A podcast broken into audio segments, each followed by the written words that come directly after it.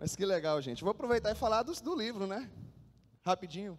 Eu tô, vou estar lançando um livro falando sobre o poder da, da música para ensinar. O livro, é, o nome é Cantar e Ensinar. Final, o pessoal coloca aí o, o, o flyzinho de divulgação. E você pode me ajudar comprando o livro antecipado, que aí quando ele sair da gráfica, a gente manda para cá, tá bom? É 30 reais apenas o livro. E aí no final a gente coloca o fly, tem lá o número do Pix, você manda o comprovante, diz que é de Rondônia, e aí eu vou fazer uma caixa especial mandando para cá. E aí você, se fizer isso comigo, eu mando todos autografados, viu? Você vai colocar lá o seu nome e tudo, olha aí, para dar uma motivada no pessoal, né? Autógrafo de um por um e ainda mando para você. Se você for comprar depois, talvez vai ficar mais difícil, porque a demanda vai aumentar né, e fica mais complicado. Mas aí, se você me ajudar agora fazendo essa, essa compra antes do, do livro sair, eu mando autografado para você. Vamos lá, gente, abre a, abre a palavra do Senhor em João. João não, perdão, Lucas.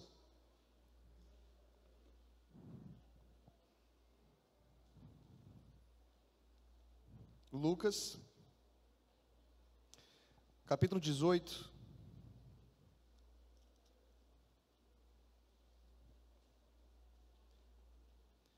Inicialmente, nós vamos ler dois versículos, 26 e 27. 18. Lucas 18, 26 e 27. Amém? Diz assim: Os que ouviram isso perguntaram, então, quem pode ser salvo? Jesus respondeu: O que é impossível para, o, para os homens é possível para Deus. Amém? Como já foi orado, que o Espírito Santo continue falando ao nosso coração nessa noite, em nome de Jesus. Eu me formei lá no Betel Brasileiro, em teologia. E eu lembro de uma vez que nós estávamos saindo para apresentar em uma igreja, que eu fiz parte do que era chamado Ministério Vida, que era um jogral do Betel. Participei por um ano desse jogral. Era quase que um musical, era um negócio muito bonito. E é, a gente saía lá em João Pessoa, na Paraíba, uma vez por semana para apresentar nas igrejas. E aí teve uma vez que a gente estava saindo lá do seminário, era um domingo, e a missionária Arlene, que era a responsável lá pelo jogral, ela pediu para que eu fizesse uma oração, que o Senhor nos guardasse lá na, no deslocamento, né, até a, a igreja. E tinha um pastor que estava indo conosco, pastor Jorge Noda, um pastor muito conceituado lá no seminário, né, um mestre da palavra, meu professor. E aí eu falei, vou fazer uma oração aqui bem bonita para impressionar meu professor. E aí comecei a orar.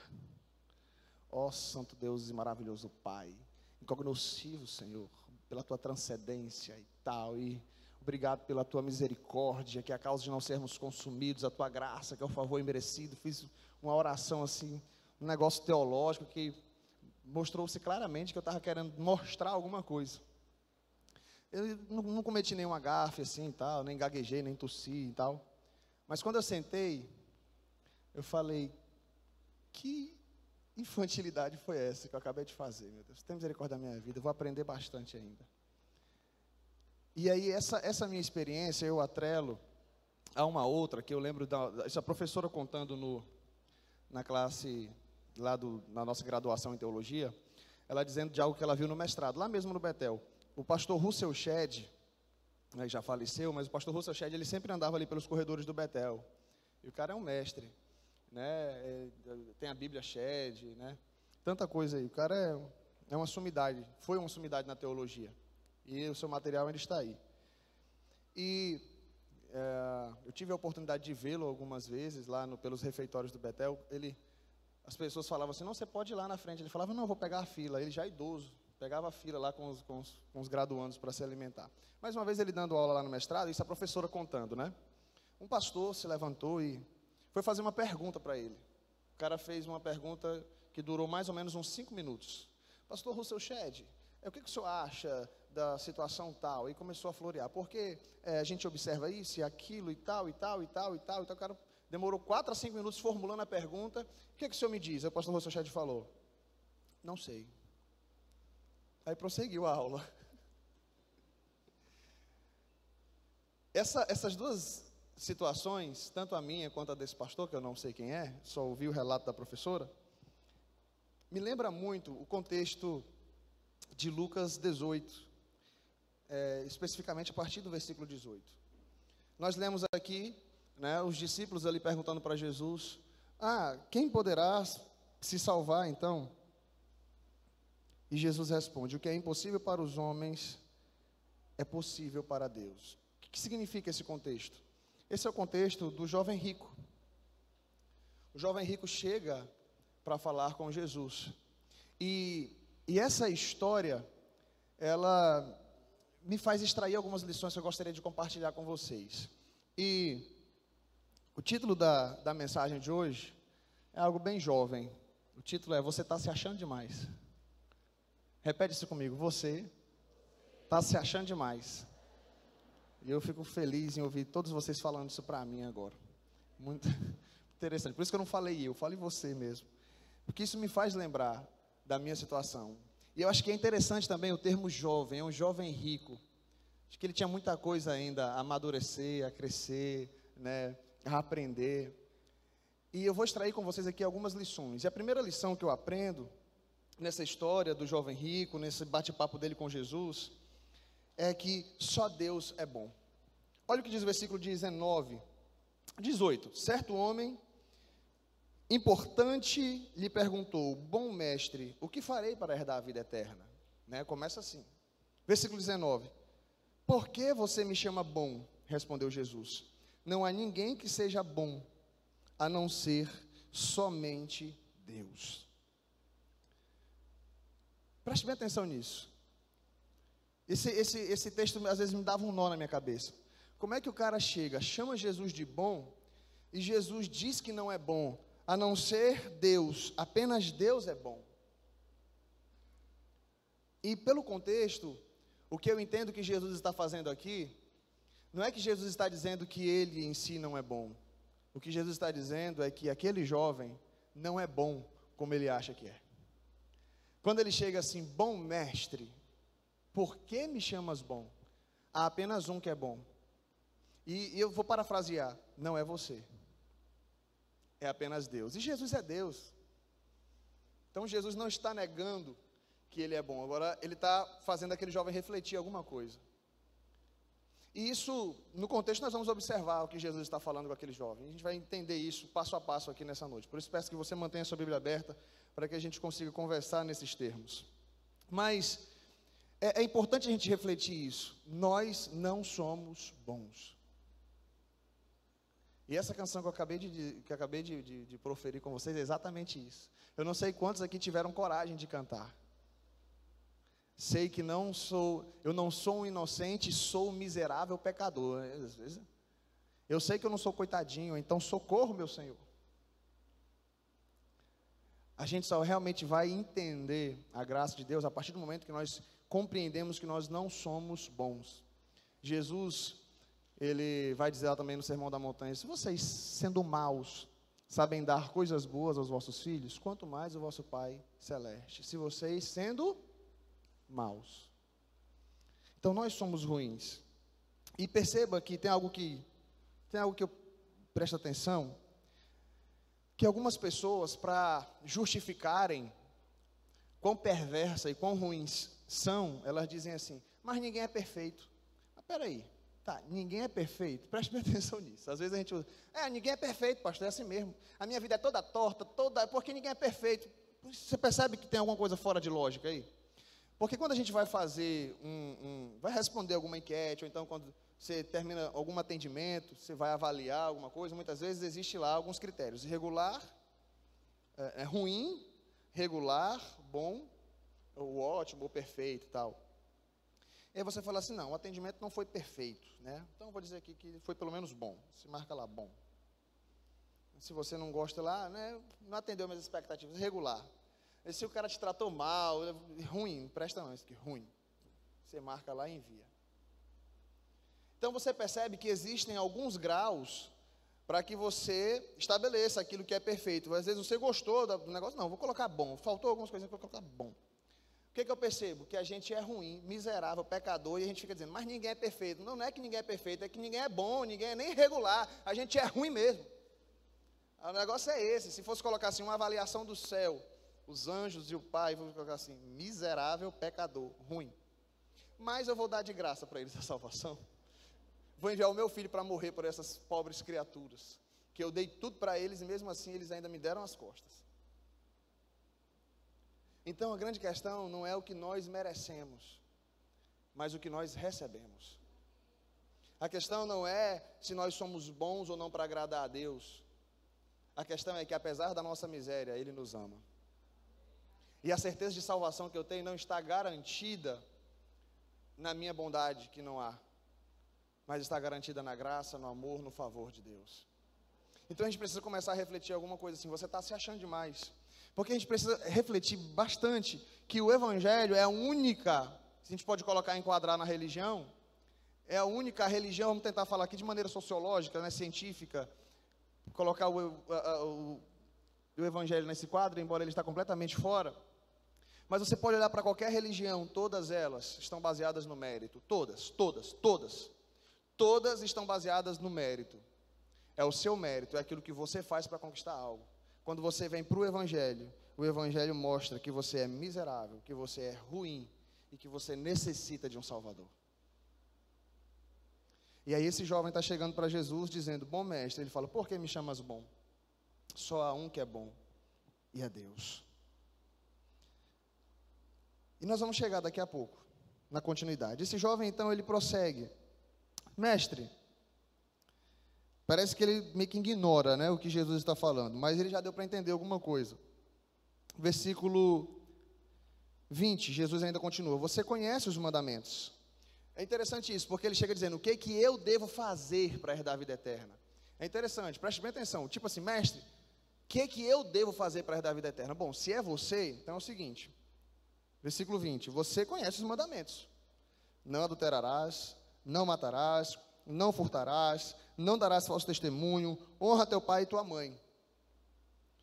A resposta desse jovem deveria ser: Senhor, eu tenho até tentado, mas eu tenho percebido que eu não tenho conseguido. Ele não falou isso. O que, que ele diz? A tudo isso eu tenho obedecido desde a minha adolescência.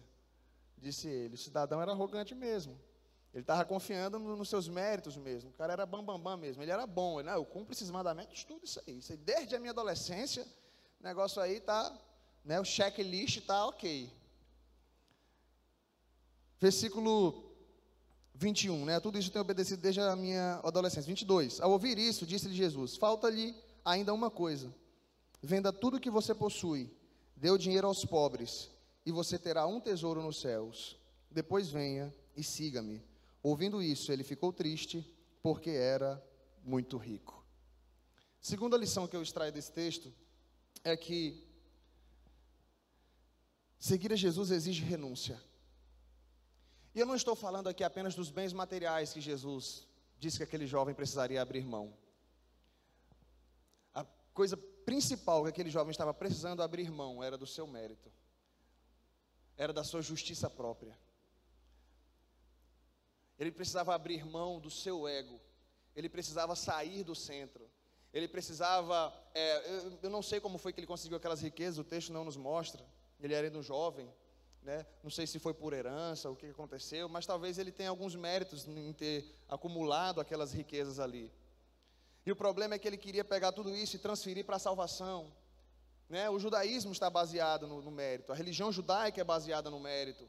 Então era até natural, mas o que Jesus estava querendo ensinar para aquele jovem, mostrar para aquele jovem é que agora, ah, não é que agora as coisas difer são diferentes, elas sempre foram que eles ainda não haviam interpretado. O próprio Paulo vai dizer em Romanos que o objetivo da lei é exatamente esse. O que, que os fariseus precisariam fazer? O que, que os judeus precisariam fazer? Olhar a lei e falar: a gente não consegue. Era isso que eles precisavam fazer. Quando Jesus diz que cumpre os mandamentos, ele tinha que dizer: Senhor, eu estou até tentando, mas está difícil. São muitos mandamentos, são muitas leis. Acerto um, quebra no outro. Era isso que eles deveriam entender, era isso que eles deveriam fazer. Mas que parece que o objetivo da lei teve algum efeito contrário e eles se tornaram religiosos, eles se tornaram legalistas. Eles começaram a acreditar que eles estavam conseguindo agradar a Deus por meio da lei, por meio dos mandamentos. Eles estavam acreditando que estavam conseguindo alcançar o favor de Deus através do mérito próprio, e é isso que as religiões fazem. Seguir a Jesus exige renúncia. E a primeira renúncia, antes de abrir mão dos seus bens, é abrir mão da sua justiça própria. Por isso que tem muita gente é, é fazendo um, uma espécie de decisão por Jesus, mas sem compreender isso. Porque o cara vem para Jesus não abrindo mão do que ele tem, ou entregando tudo que ele tem. Ele, às vezes ele quer Jesus como se fosse uma espécie de amuleto para conseguir mais. Não, é o seguinte, eu estou indo para Jesus porque eu quero ser abençoado. Eu quero ter Jesus, quero Jesus porque eu quero melhorar a minha empresa, quero melhorar a minha família. É, eu vou até colocar aqui desejos nobres, porque quando, quando fala-se de dinheiro, né, não, claro que você vai. Mas tá bom. Não, eu quero ter Jesus porque eu, assim, a minha vida está até boa, mas eu quero que ela fique melhor. Né? Eu quero que os meus filhos sejam é, umas pessoas, pessoas bacanas. Eu quero que a minha família, a minha família, seja uma família bacana. E às vezes a nossa mentalidade, quando a gente vem para Jesus, parece que é de acumular e não de abrir mão do que se tem. Já prestou atenção nisso? Eu quero Jesus porque eu quero mais, e não eu quero Jesus porque eu quero entregar o que eu tenho e viver na dependência dele. Isso é paradoxal, isso é complexo. Seguir a Jesus exige renúncia. Quando você está dizendo assim, Senhor, eu estou te entregando a minha vida. Não, eu não estou querendo um adendo para melhorar o que eu já tenho. Senhor, eu estou te entregando tudo. Eu sei que na tua mão vai ficar melhor. E a minha vida vai ficar melhor, mas não sou eu o administrador disso. Não sou eu que vou é, reter alguma coisa, ou eu que vou dizer o que tem que ser. O que não... Senhor, a minha vida é tua. Está nas tuas mãos, só me diz o que eu tenho que fazer. Agora eu sou teu mordomo. Agora eu sou teu mordomo. É isso que a mordomia cristã trata. Então, renúncia.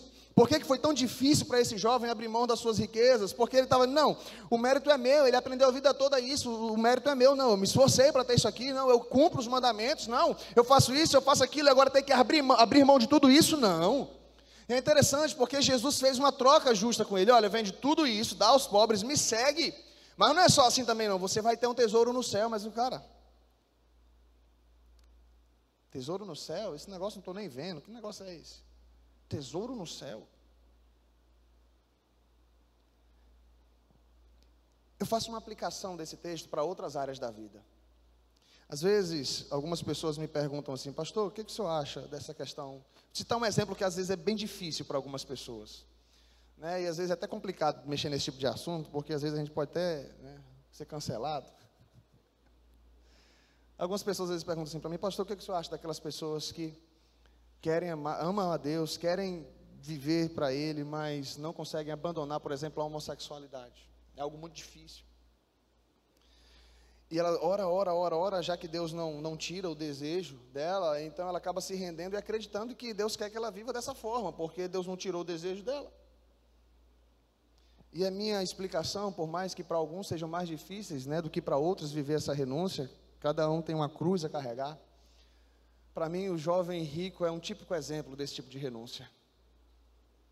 Você ama Jesus, ama Jesus.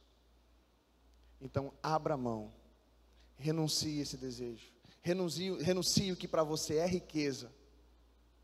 Siga Jesus, e você terá um tesouro no céu.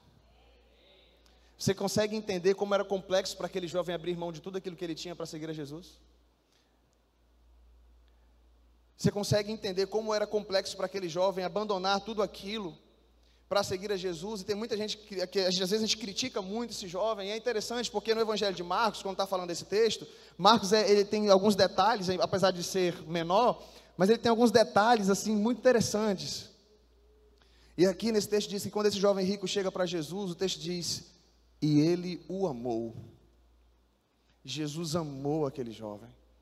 A questão que, por Jesus amar, ele não vai aliviar. Sabe, eu, sei, eu te amo, então eu vou dar uma aliviada para ti, porque eu te amo muito. Então eu vou dar uma segurada, a renúncia tem que ser um pouco menor, porque eu te amo demais. E não existe isso. Até porque ele já teve que renunciar muito, ele teve que deixar o céu, deixar a sua glória se tornar um ser humano, isso já é humilhação demais. Nascer da sua própria criação, ele foi gerado, nasceu do ventre de Maria. Se já não bastasse Deus se tornar homem, ele não foi um homem rico. Né, eu vi essa colocação do Marco Teles, uma pregação que eu ouvi dele colocando, achei interessante. Né? Se já fosse humilhante se tornar homem, ele não, se, não era um, um rei, uh, um, uh, alguém da realeza, ele era um homem comum, um homem pobre. E se já não bastasse ser é, Deus se tornar homem, se tornar um homem pobre, ah, lá em Filipenses, né, vai dizer que ele se tornou um servo. E se já não bastasse se tornar servo, ele foi obediente até a morte. E não foi uma morte comum, uma parada cardíaca, uma insuficiência respiratória, ou de repente simplesmente morreu de maneira tranquila pela humanidade. Ele morreu da maneira mais miserável que os seres humanos poderiam morrer. Morreu como um marginal, como um bandido, por mim e por você. O que é que nós podemos fazer por ele? E tem uma frase clássica dos morávios que né, estavam entregando as suas vidas, vendendo-se como escravos para pregar o Evangelho, e eles diziam: para que o cordeiro receba a recompensa do seu sofrimento. Para que o cordeiro receba a recompensa do seu sofrimento, eles estavam entregando as suas vidas. Sabe, seguir a Jesus exige renúncia, e esse jovem, ele estava confiando tanto nos seus méritos, e aquilo só foi necessário, Jesus só precisou fazer daquela forma para que ele entendesse que ele não era tão bom como ele achava que era. Sabe, aquele jovem, ele teve que ter aquela percepção, parece que foi o fatality, foi o golpe final de Jesus, quando primeiro ele diz: Não, só há um que é bom, e é Deus. Já mostrou para aquele jovem que ele não é bom como ele achava que era. Quando ele vem e apresenta todas as suas obras, então, diante de Jesus, tudo isso eu tenho feito desde a minha mocidade, e aí Jesus agora dá o golpe final. É, então vamos ver se realmente você é bom. Vende o que tem dá aos pobres e me segue. Eu não sei como é que é o futuro, né? O texto não nos apresenta se esse jovem voltou depois arrependido, se depois ele se tornou um discípulo ou não, se ele pensou bem naquela situação. Mas o que eu entendo que Jesus está fazendo com esse jovem aqui é fazendo ele compreender a, a, sua maldade, é fazendo ele compreender que ele é miserável, é fazendo ele compreender que ele precisa de um Salvador, é fazendo ele compreender que ele é egoísta, é fazendo ele compreender que ele é pecador, é fazendo ele compreender que ele tem sim dificuldades que ele não vai entrar no céu pelos méritos dele, que ele não vai adquirir a vida eterna através daquilo que ele faz, como ele chega dizendo para Jesus, o que eu devo fazer, você não consegue fazer nada, está vendo aí a sua dificuldade de entregar os seus bens e dar aos pobres e me seguir, pensando apenas no tesouro no céu? Porque essa dificuldade, irmãos, não é apenas do jovem rico, essa dificuldade é minha, essa dificuldade é sua, essa dificuldade é nossa ainda hoje, depois de salvo, ainda hoje, depois de discípulo, ainda hoje é difícil entregar, ainda hoje é difícil abrir mão. É difícil nós vivermos piamente nessa compreensão de que somos apenas mordomos. Está aí a, a, a, prova disso, a nossa dificuldade em sermos liberais, né? a nossa dificuldade em contribuirmos para o reino, a nossa dificuldade em pensarmos apenas nos nossos projetos próprios, né? Tem tanto missionário aí precisando para alavancar o reino de Deus, o evangelho, a gente dá aquela segurada, no, opa, não, isso aqui é para o meu carro que eu vou trocar no final do ano, enquanto tem missionário que não anda nem de bicicleta. Será que não é pecado a gente estar tá aqui pensando na troca do nosso carro enquanto tem missionário andando a pé, pregando o reino de Deus em outros locais? Eu não estou aqui julgando, não, eu só estou mostrando para você como a gente precisa de um Salvador. Como a gente não é, não consegue ser salvo pelos nossos méritos. Como nós, como esse jovem rico, seguramos as coisas. Como dificilmente, quem de nós aqui hoje venderia tudo que tinha e dar aos pobres e falar assim, eu estou na tua dependência?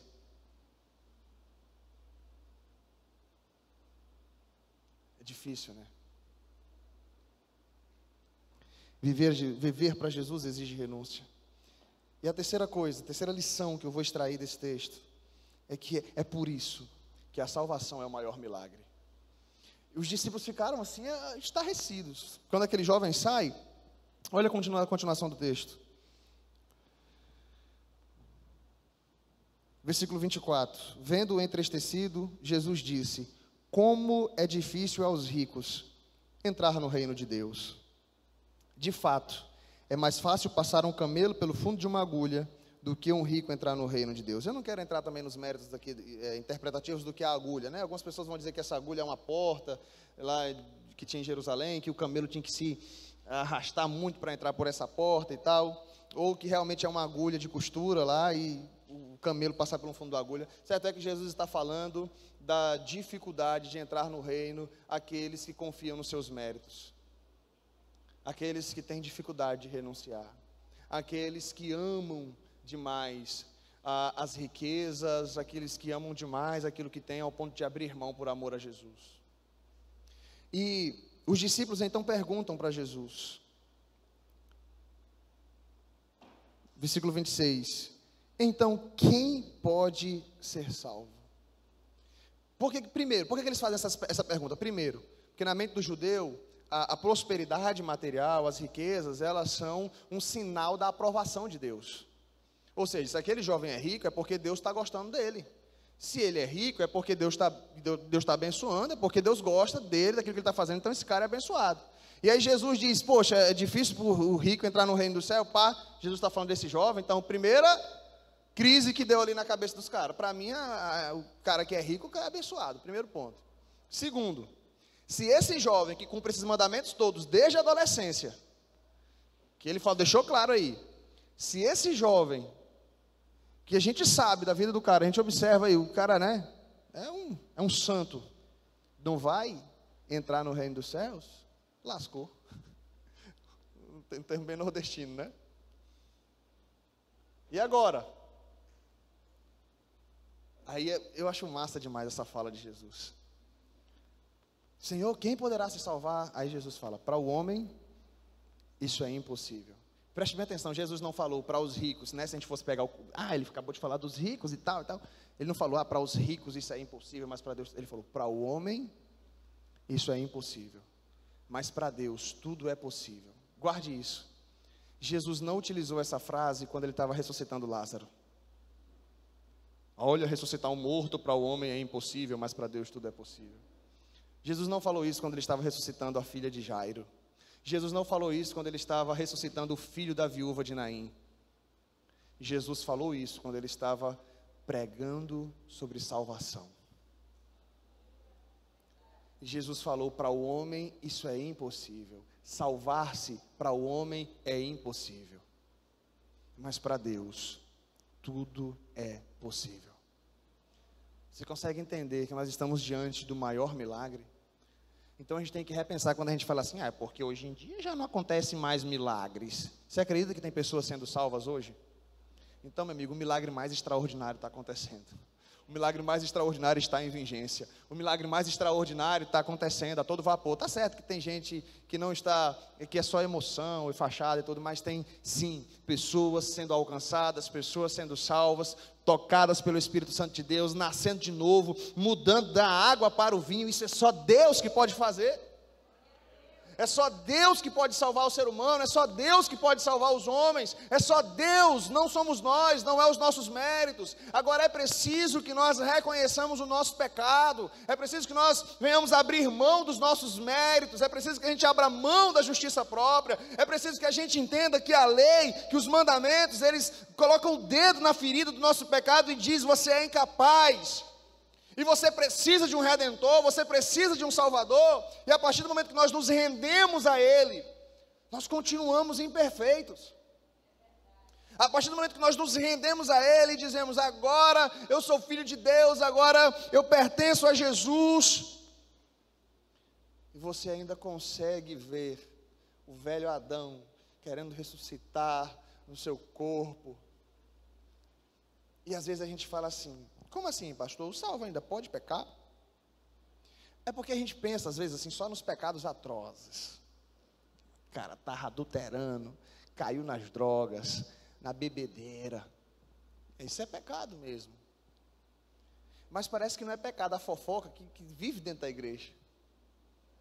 Que é crente que fofoca, você vai me dizer que aquela pessoa que está cometendo uma fofoca, cara, ele, a pessoa não é salva. Às vezes eu vejo, meu Deus, eu fofoquei. Está repreendido em nome de Jesus, Senhor, me guarda. Estou falando mal. Pessoa. Pecado. Aí aquele irmão que fala assim, eu estou no. Não, é o seguinte, a pessoa me ofendeu. Eu sei que eu tenho que perdoar, mas eu vou esperar Deus tocar no meu coração para ver se eu tenho que perdoar. Tem que ler mais a Bíblia. Tem que ler mais a Bíblia. A Bíblia diz que a gente tem que orar pelos nossos inimigos, tem que amar os nossos inimigos. E aí você não está conseguindo perdoar o seu irmão? E aí Pedro, né, o bom da matemática, Senhor, é o seguinte, assim, quantas vezes a gente tem que perdoar o nosso irmão? Até sete vezes? Até setenta vezes sete, Pedro. E tem uma, da, uma da, um dos evangelhos que vai dizer por dia. Já pensou uma pessoa 490 vezes no dia ela errar com você, você fala, está perdoado, em nome de Jesus, eu te amo. Você não consegue fazer isso, não? Consegue, não? É, filho, se não fosse a graça, tava. Se não fosse a graça, se não for, por isso que para o homem é impossível ser salvo, mas para Deus tudo é possível. O sermão da montanha, quando Jesus vem esclarecer o significado da lei, os judeus achavam que o adultério era apenas o ato consumado. Aí Jesus falou: desejou no coração, adulterou. Eles acreditavam que o homicídio era matar a pessoa literalmente. Nutriu ódio, matou. Quando ele diz, ouvistes o que foi dito, eu porém vos digo, ouvistes o que foi dito, era a tradição. Que não era o que a lei dizia. Era a tradição. É importante a gente entender, porque às vezes gente, o legalismo é aquela questão que você fica apenas na, na letra da lei, crua. E Davi havia entendido o espírito da lei. Quando Davi peca no Salmo 51, ele vai e diz: Eu sei que o Senhor não se agrada de holocausto e sacrifício, senão eu te daria. Eu sei que não é a lei pela lei, eu sei que não é o sacrifício pelo sacrifício, o que agrada ao Senhor é um coração quebrantado e contrito. É arrependimento. Um coração quebrantado e contrito o Senhor não desprezará. Davi sabia que não adiantava nada oferecer sacrifício. Vai lá no sacerdote, leva o sacrifício, aqui é o sacrifício pelo meu pecado. Se não houvesse arrependimento no coração. Davi, gente, entendendo isso, no, no, na, na vigência da lei, se a gente for dizer assim. E aí Jesus está dizendo aqui, ei, o negócio é mais embaixo. Mas os fariseus, eles estavam tentando facilitar o negócio porque eles estavam querendo viver nos méritos, né, a justiça própria para a salvação. Então é por isso que eles, não, é, não, o negócio não é, é aqui. Adultério é o ato consumado. O homicídio é a pessoa morta. Jesus falou, não. Aí ele baixa, adultério é isso aqui. Pensou, adulterou. O que Jesus está dizendo aí, aí? É, não dá. Você salvo, não. Pelos meus méritos, não. Não dá, não. É, não, desse jeito, eu tô, sou o pior dos adúlteros, estou. E não, mas assim, quando eu peço perdão, apago o adultério. Não, quando você pede perdão, você se arrependeu, mas o adultério aconteceu. Você se arrependeu do pecado, mas cometeu o pecado. E é interessante quando o Tiago vai falar sobre a lei, ele vai dizer: se você quebra um mandamento, você já quebrou todos. Você já quebrou todos. Então, quero, quero que fique claro aqui: é o que? Que nós somos pecadores e que a gente precisa de um Salvador, que a gente necessita de um Salvador. Então, pastor, se a salvação é pela graça dessa forma, o que é então a vida de santidade? A vida de santidade é a ação do Espírito Santo em você. Isso só acontece depois da salvação. Então você não está pagando o preço pela sua salvação, como diz Damares. Você não está. Você não está lutando para tentar ser salvo. Se existe algo no seu coração que diz que você tem que lutar contra o pecado, se existe algo no seu coração que te leva a amar a Deus, se existe algo no seu coração que te leva a ler a Bíblia, a se aproximar de Deus, entenda que isso é o Espírito Santo agindo em você, e isso, gente, é salvação. É o Espírito Santo agindo em você, então você não está lutando para ser salvo, você está lutando para não pecar e entristecer o Espírito Santo de Deus que habita em você e descer da cruz, porque você já está crucificado com Cristo. Então, quando você pega, é como se você estivesse dizendo: Poxa, Jesus, desci da cruz, hein? Vou voltar, porque eu estou crucificado com Cristo. Já não sou eu mais quem vive, é Cristo que vive em mim. E a vida que eu vivo agora não é nos meus méritos, é pela fé no Filho de Deus. A vida que eu vivo agora não são nos meus méritos, não é no que eu faço, não são nas minhas obras, não é porque eu jejum, não é porque eu oro mais do que o outro, não é porque eu venho na igreja mais do que o outro, não é porque eu faço parte da liderança do legado. É porque Jesus morreu por mim. O Espírito Santo habita em mim. Agora eu vou viver em santidade para agradar a esse Deus. E se porventura eu, eu falhar, se porventura eu pecar, por ser salvo, por ser filho, eu vou me arrepender. Por ser filho, eu vou dizer: Senhor, me perdoa, desci da cruz. Me perdoa. Eu não fiz jus àquilo que eu sou, porque eu sou filho. Você não deixa de ser filho quando você vacila.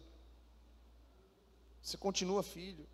Então é isso que a gente precisa entender. Às vezes a gente tem uma mentalidade muito legalista de Deus. De, ah, eu quero falar, ah, pastor, se eu falando desse jeito aí, nós vamos viver no pecado. Cuidado, que jovem não pode ouvir essas coisas. Eu já vi gente assim. Eu pregando sobre a graça, né? Não, tem que tomar muito cuidado, porque se os jovens aprenderem a graça dessa forma que você está falando aí, eles vão cair no pecado. Não é salvo. Não é salvo. Uma pessoa que pensa assim, ah, se a salvação é pela fé, é só ter fé em Jesus, e aí eu posso cair na gandaia, não é salvo. Muita gente pensa assim, não, eu entendo que agora a salvação é pela graça, não é pelo que eu faço. Por isso que eu ando nas minhas baladas, por isso que eu dou minhas vivas aí e tal, porque é só você pela graça. Sabe o que é isso? Uma pessoa que ainda vive dominada pelo pecado. Ela tem até uma compreensão bem complicada, mas apenas intelectual. Não houve mudança interna.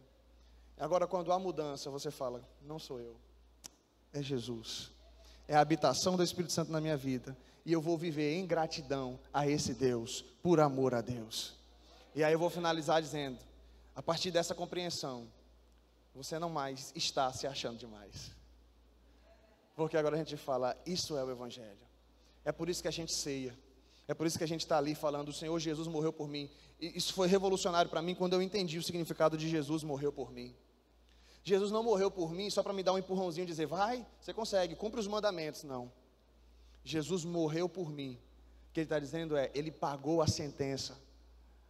Eu não sou condenado por toda a eternidade mais, porque Jesus fez isso por mim. Lá na cruz ele disse: Está consumado. Todo aquele que crê em Cristo, seus pecados são apagados. O que apaga pecado não é remorso ou arrependimento, o que apaga pecado é sangue derramado. Então, quando você peca e você se arrepende, eu estou falando do salvo, você está restabelecendo a comunhão com Deus, está restabelecendo a comunhão com seu Pai, quando você pede perdão, não é uma espécie de apagar o pecado que você acabou de cometer diante de Deus. O que apagou o seu pecado foi a cruz. O que apagou o seu pecado foi o sangue de Jesus na cruz. Agora, é claro que quando você peca, há uma ruptura no relacionamento com seu pai. E você precisa pedir perdão para que esse relacionamento seja estabelecido, porque senão vem disciplina. Não é juízo, entenda isso, não é maldição. Maldição é derramada sobre aquele que não tem Jesus. A maldição nossa foi derramada sobre Jesus lá na cruz. Agora, quando você peca, e se você é filho, cuidado com a disciplina do papai, que se demorar muito ela vai doer bastante. Então por isso a gente precisa entender, esse nosso relacionamento com Deus não é baseado no mérito, é no nosso mérito, é baseado no que Jesus fez por nós. E eu quero finalizar com duas frases. Aliás, com uma frase, uma frase de Thomas Bernard, que diz o seguinte: O nosso senso de pecado é diretamente proporcional à nossa proximidade de Deus. Aquele jovem estava ausente de Deus, achando que era o bambambam. Bam, bam. Quando ele chegou perto de Jesus, ele saiu triste, reconhecendo o pecado dele. Não sei se ele voltou, mas ele saiu de lá, de lá com uma convicção. Depois do que Jesus fala com ele, ele fala: É, o negócio é mais embaixo. Ele saiu de lá reconhecendo que ele não era merecedor. Isaías, lá no capítulo 6, quando ele tem uma visão de Deus, ele fala: Ai de mim, que sou um homem impuro e habito no meio de um povo de impuros lábios. Eu vi o Senhor assentado no alto sublime trono. Esse ai de mim, gente, é a expressão de juiz. Ele falou: Vou cair agora, vou ser fulminado. E aí o anjo, com uma tenaz, pega uma brasa do altar, coloca na língua dele, para demonstrar a ele, dizendo: Não é você, sou eu que te purifico. Pedro, quando está com Jesus, lá na, quando Pedro tem aquele primeiro contato com Jesus, e ocorre a pesca maravilhosa, Pedro diz: Afasta-te de mim, que eu sou pecador. Aí Jesus diz: Está tudo certo, a sensação é essa mesmo, o sentimento é esse mesmo. Vinde após mim, e eu te farei um pescador de homem. Reconheça a sua miséria, porque Jesus não escolhe pessoas especiais, somos todos miseráveis. Ele faz de nós, Ele faz de nós vasos de barro, transformar em vasos, nos transforma em vasos de honra. Ele não nos escolheu porque somos melhores, Ele não nos escolheu porque conseguimos cumprir mais mandamentos do, que, do que outros. Ele, Ele nos escolheu porque nos ama e nos dá o privilégio de viver para a Sua glória. quero te convidar a ficar em pé.